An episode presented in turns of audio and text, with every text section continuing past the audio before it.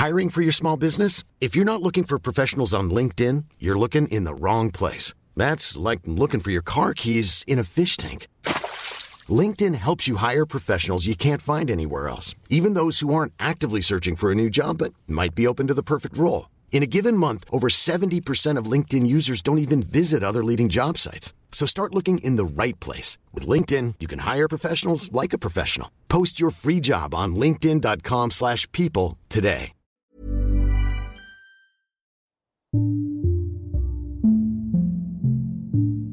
À un moment, dans la série Girls, la jeune journaliste Anna Horvat publie un article sur Chuck Palmer, un écrivain qu'elle admire. Dans son papier, elle explique qu'il est accusé d'agression sexuelle par plusieurs de ses étudiantes. Peu après, Chuck Palmer l'invite chez lui pour la convaincre que ses accusations sont fausses. Mais, au lieu de nier les faits, il utilise un autre stratagème. Il commence par lui dire qu'il l'a invitée elle, alors qu'il aurait pu inviter des journalistes de médias plus importants. Il la flatte sur son intelligence, et pour renforcer son ascendant, il lui donne des leçons sur son style littéraire. Finalement, il inverse les rôles et se positionne comme la vraie victime de cette affaire. Il ne dort plus, a perdu 9 kilos et sa fille est totalement dévastée. Anna cède progressivement à son entreprise de séduction et une intimité s'installe peu à peu entre eux. À la fin de l'épisode, elle finit par s'allonger à côté de lui. Chuck Palmer sort alors son sexe et lui colle contre la cuisse. Un peu machinalement, elle l'empoigne et regrette ce geste aussitôt. Mais c'est trop tard, le piège a fonctionné.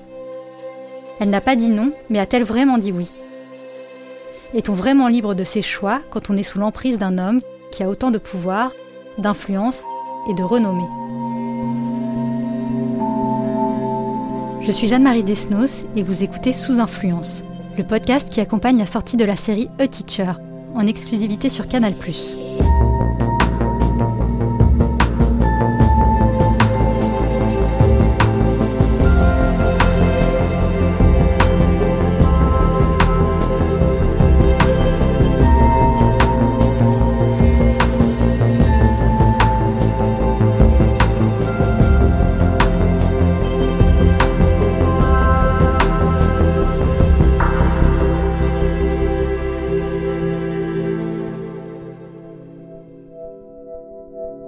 Alice, qui a aujourd'hui 34 ans, revient sur l'histoire qu'elle a vécue avec un de ses profs quand elle était étudiante. Dans ce troisième épisode, elle me fait part de sa colère. Après une première soirée passée ensemble, elle veut le revoir, mais les choses ne vont pas se passer tout à fait comme elle le voudrait.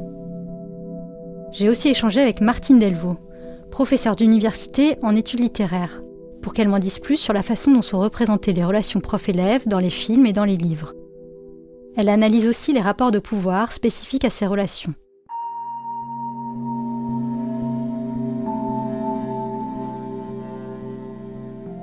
Je suis en deuxième année de prépa. Après avoir un petit peu flirté avec l'un de mes colleurs, finalement, je me suis retrouvée chez lui un soir à avoir des relations intimes avec lui.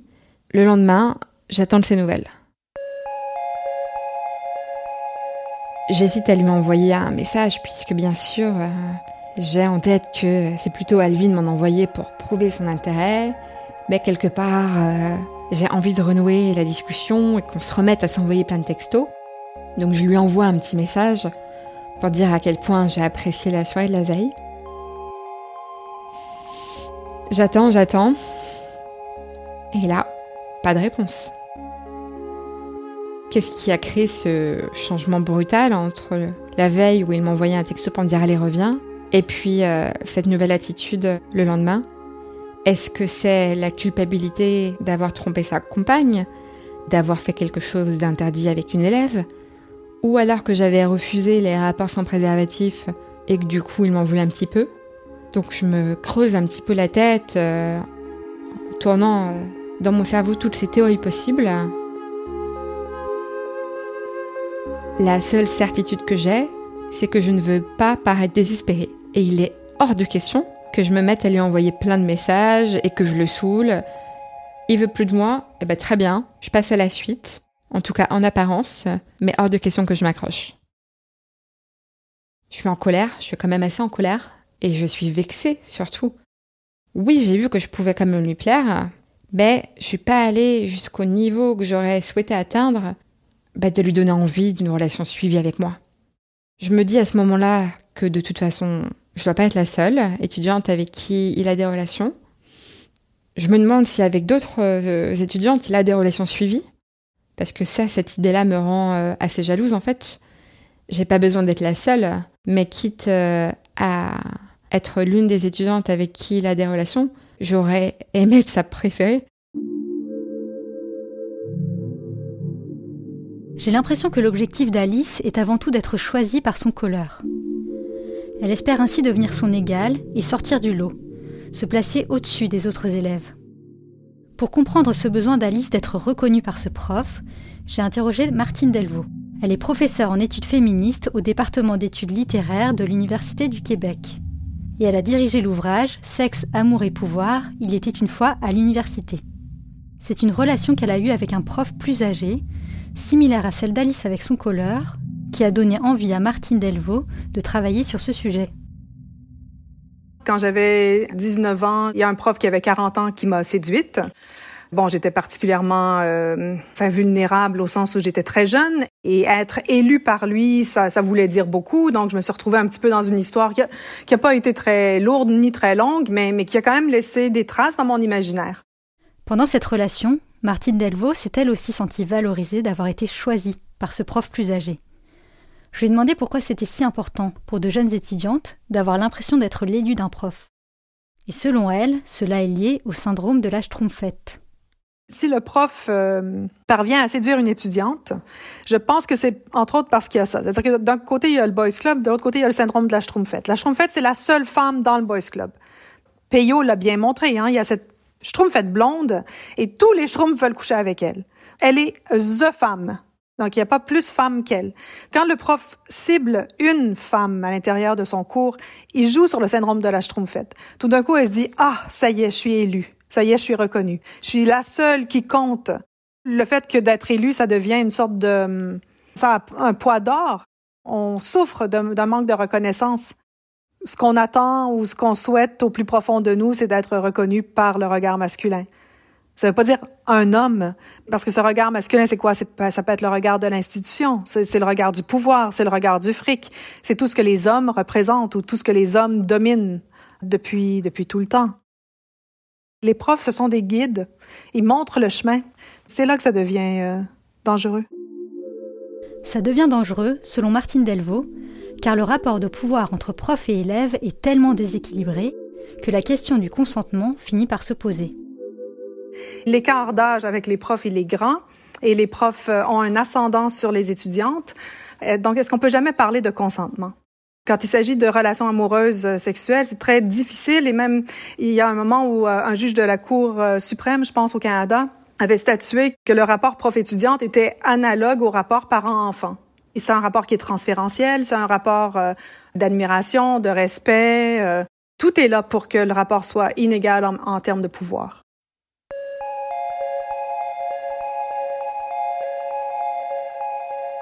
Quelques jours après leur première soirée ensemble, Alice attend toujours des nouvelles de son prof.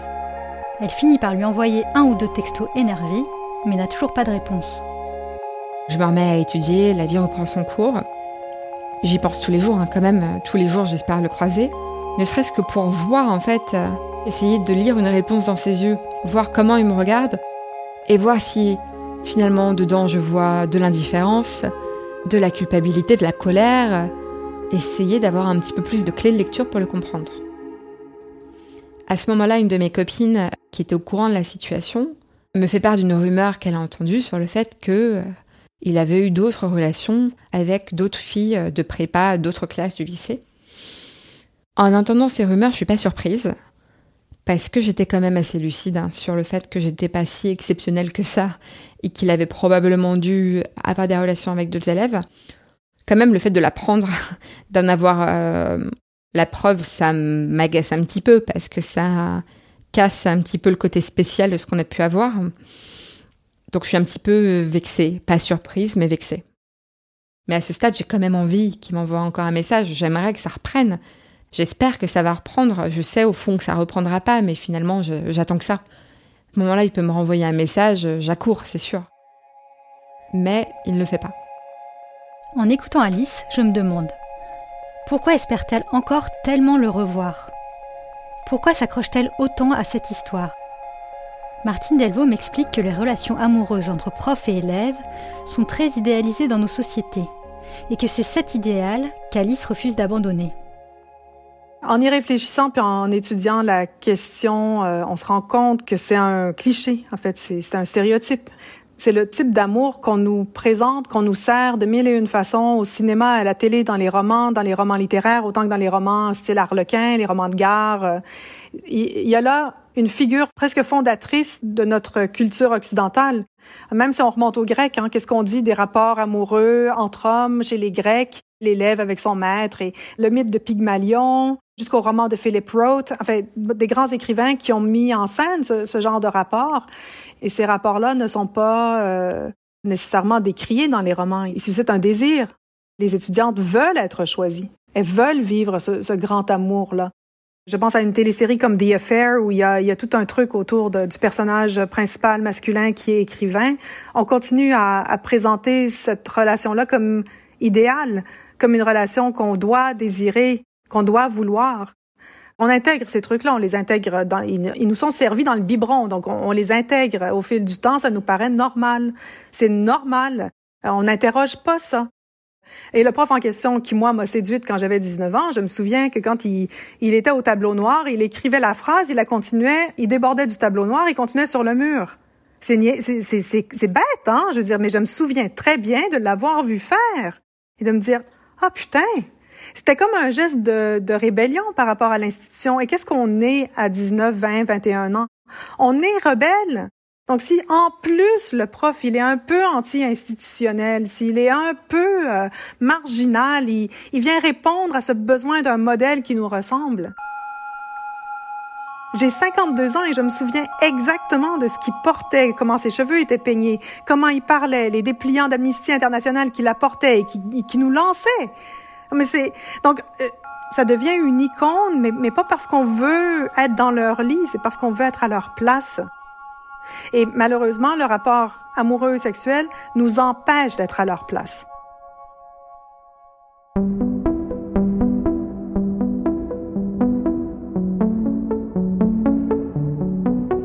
Après ces quelques tentatives d'obtenir des explications, Alice arrête d'écrire au colleur. Elle pense encore beaucoup à lui et espère toujours le revoir. Mais comme il n'intervient plus dans sa classe, elle ne le croise plus au lycée. Les mois passent et c'est toujours le silence radio. Jusqu'au jour où elle finit par avoir de ses nouvelles. Et finalement, j'ai de ses nouvelles quelques mois après.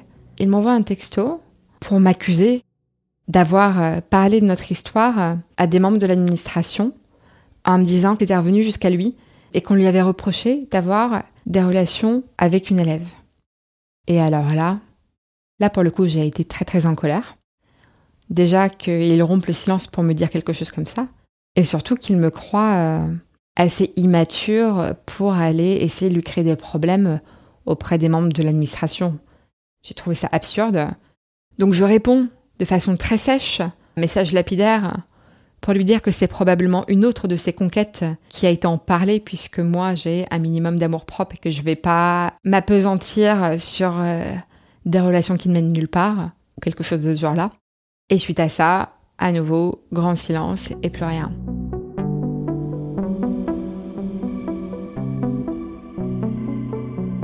Ça ravive la colère qui s'était un petit peu calmée quand même. J'étais un petit peu repartie pour un tour là de penser à lui et d'être en colère. En imaginant qui pouvait être cette autre étudiante qui avait parlé, puisque pour que ça se sache, c'est peut-être que ça avait eu plus d'importance finalement que euh, l'histoire qu'elle avait eue avec moi. Donc j'étais euh, encore une fois euh, assez vexée et surtout en colère d'avoir été accusée à tort. Donc finalement, ce message et cette accusation, en plus, ça me remet dans mon statut d'étudiante, dans mon statut bah, de, de, gamine, et pas du tout dans ce statut de femme à sa hauteur que j'avais essayé de construire.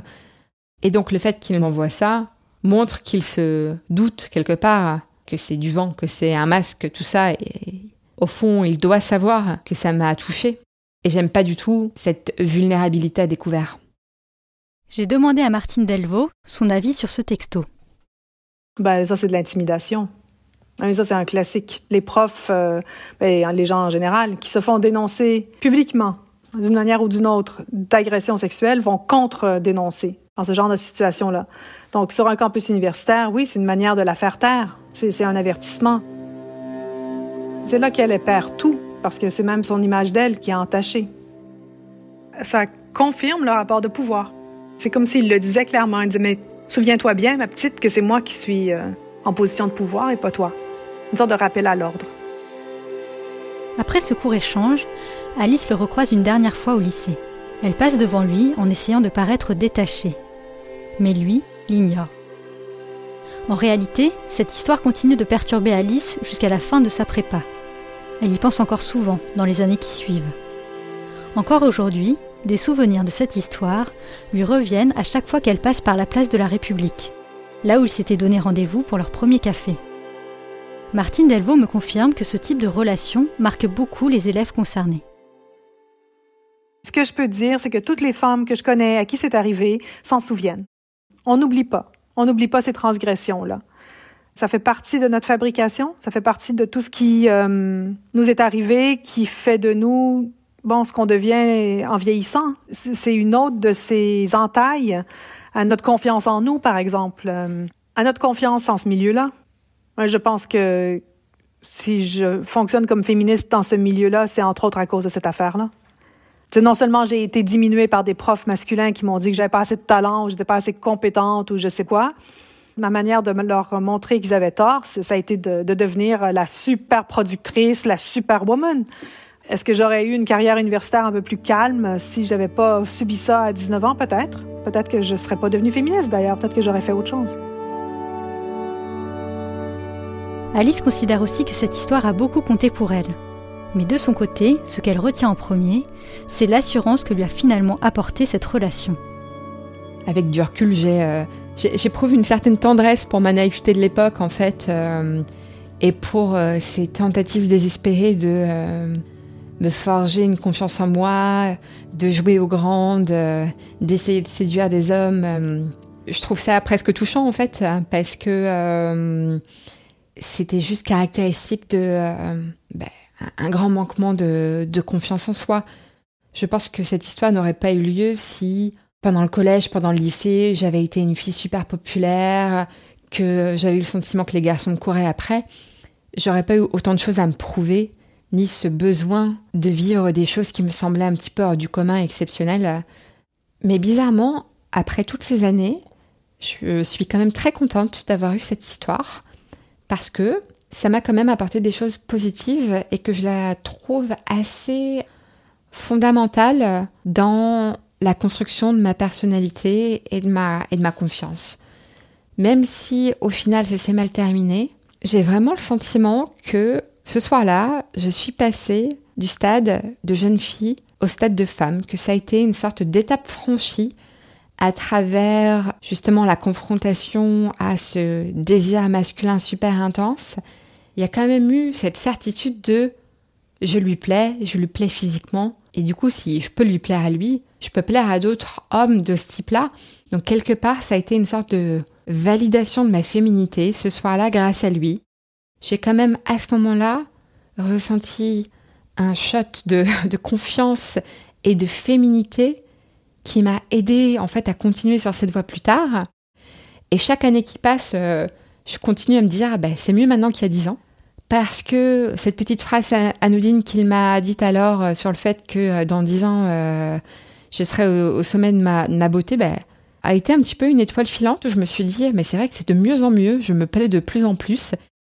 Donc au final, le fait de ne pas avoir été la seule à l'époque, ça me semble complètement logique, puisque je n'avais en moi rien qui justifie qu'un professeur pas du tout porté sur les jeunes étudiantes perde le contrôle et craque juste pour mes beaux yeux et ma personnalité. Si ça s'est passé, c'est parce que c'était son schéma à lui et que du coup il suffisait d'une ouverture euh, du côté de l'étudiante pour que le mécanisme s'enclenche. je ne pense pas que ça avait grand-chose à voir avec moi finalement. C'est ce que me confirme Martine Delvaux. Selon elle, la majorité des profs qui se rapprochent de leurs étudiantes ne se limitent pas à une seule transgression. Ce sont des séducteurs en série. Mais ce qu'on me disait, c'est oui, mais des fois, c'est une vraie histoire d'amour. Et je disais, ben oui, mais ce ne sont pas les, vraies histoires d'amour qui m'intéressent. C'est toutes les fois où il n'y a pas une vraie histoire d'amour, justement. Dans bien des cas, enfin peut-être même dans la majorité des cas, il s'agit de séducteurs en série. Mais ce qui est extrêmement destructeur, ce sont ceux qui sont des donjons au sens où ils, séduisent en série et pas forcément euh, coucher avec toutes là. Je parle pas de ça, mais juste de les séduire, d'en séduire plusieurs les unes après les autres, juste de braquer leurs yeux sur le corsage de l'étudiante sans arrêt, de toujours le faire, de faire des blagues euh, salaces. Enfin bon, il y, a, y a mille et une façons de collectionner les, les filles. Si Alice en est bien sortie, ce n'est pas le cas, selon Martine Delvaux, de toutes les élèves. Elle me donne comme exemple le cas de doctorantes qui ont été contraintes d'abandonner leurs ambitions universitaires à cause de relations intimes qu'elles ont eues avec des profs. Le pouvoir des profs est tentaculaire. Il ne s'agit pas seulement du pouvoir du prof dans la salle de cours, ni seulement du pouvoir du prof euh, en matière d'attribution de notes. Dans un même milieu, un prof qui a une certaine réputation va aussi être directeur de collection dans une maison d'édition, va aussi siéger sur des comités d'attribution de bourse, va aussi siéger sur des comités d'attribution de subventions, va aussi avoir de l'argent pour embaucher les, les étudiants comme euh, agents de recherche, assistants de recherche, correcteurs, correctrices, etc. Et donc, si on dénonce un prof, on perd, en tout cas, on risque d'être euh, blacklisté, on risque de perdre énormément de choses. Et c'est ce qui se passe. Il y a des filles qui, quand elles ont dénoncé, ou même sans avoir dénoncé, après avoir eu un rapport amoureux ou sexuel avec un prof, se sont retrouvées à abandonner leurs études ou à quitter l'université ou le programme dans lequel elles se trouvaient. Donc, à chaque fois, c'est leur euh, carrière qui est mise en péril, sinon carrément tuée dans l'œuf. Et, et c'est ça que nous, on essayait de, de mettre en lumière. Est-ce qu'à l'intérieur de l'institution, le fait de coucher ensemble a des répercussions sur l'éventuelle carrière de la fille, alors que le prof, lui, sa carrière, elle est déjà toute faite, et lui, il n'a rien à perdre. À la fin de la prépa, Alice passe ses concours et réussit à intégrer l'école dont elle rêvait. À ce moment-là, j'entame finalement un nouveau chapitre de ma vie, puisque je vais passer les oraux pour les écoles de commerce, être reçue dans une école, et commencer la vie d'une étudiante en école de commerce qui est aux antipodes de la vie de prépa. Donc, comme toute bonne étudiante en école de commerce, je fais la fête, je m'investis dans des associations, je vais en cours parfois, mais la vie devient beaucoup plus fun et beaucoup plus riche que ce que j'ai connu pendant deux ans. Donc cette histoire perd en substance, perd en importance. J'ai plein d'autres trucs exaltants dans ma vie à ce moment-là. J'ai d'autres histoires amoureuses, j'ai envie de m'amuser, et c'est ce que je vais faire pendant toutes ces années en école de commerce, sans me douter qu'un jour, euh, j'allais finalement avoir la conclusion qui me manquait à cette histoire avec ce colleur.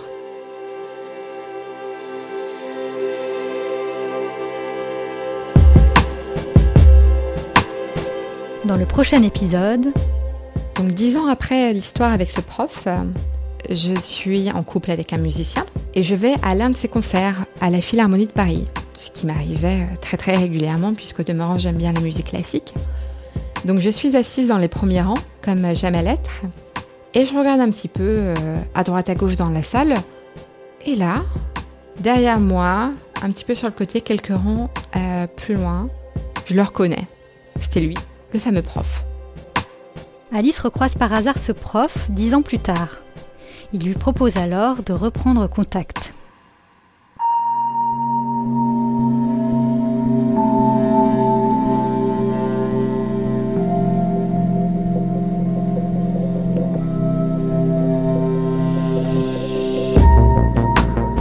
Je suis Jeanne-Marie Desnos et vous venez d'écouter le troisième épisode de Sous Influence. Théo Boulanger en a fait le montage, la réalisation et le mix. La musique du générique a été composée par Marine Kéméré. Et celles que vous entendez au sein des épisodes ont été composées par Marine Kéméré et Théo Boulanger. Si vous aimez cette histoire, vous allez adorer regarder A Teacher, la série événement à retrouver en exclusivité sur Canal+. À très vite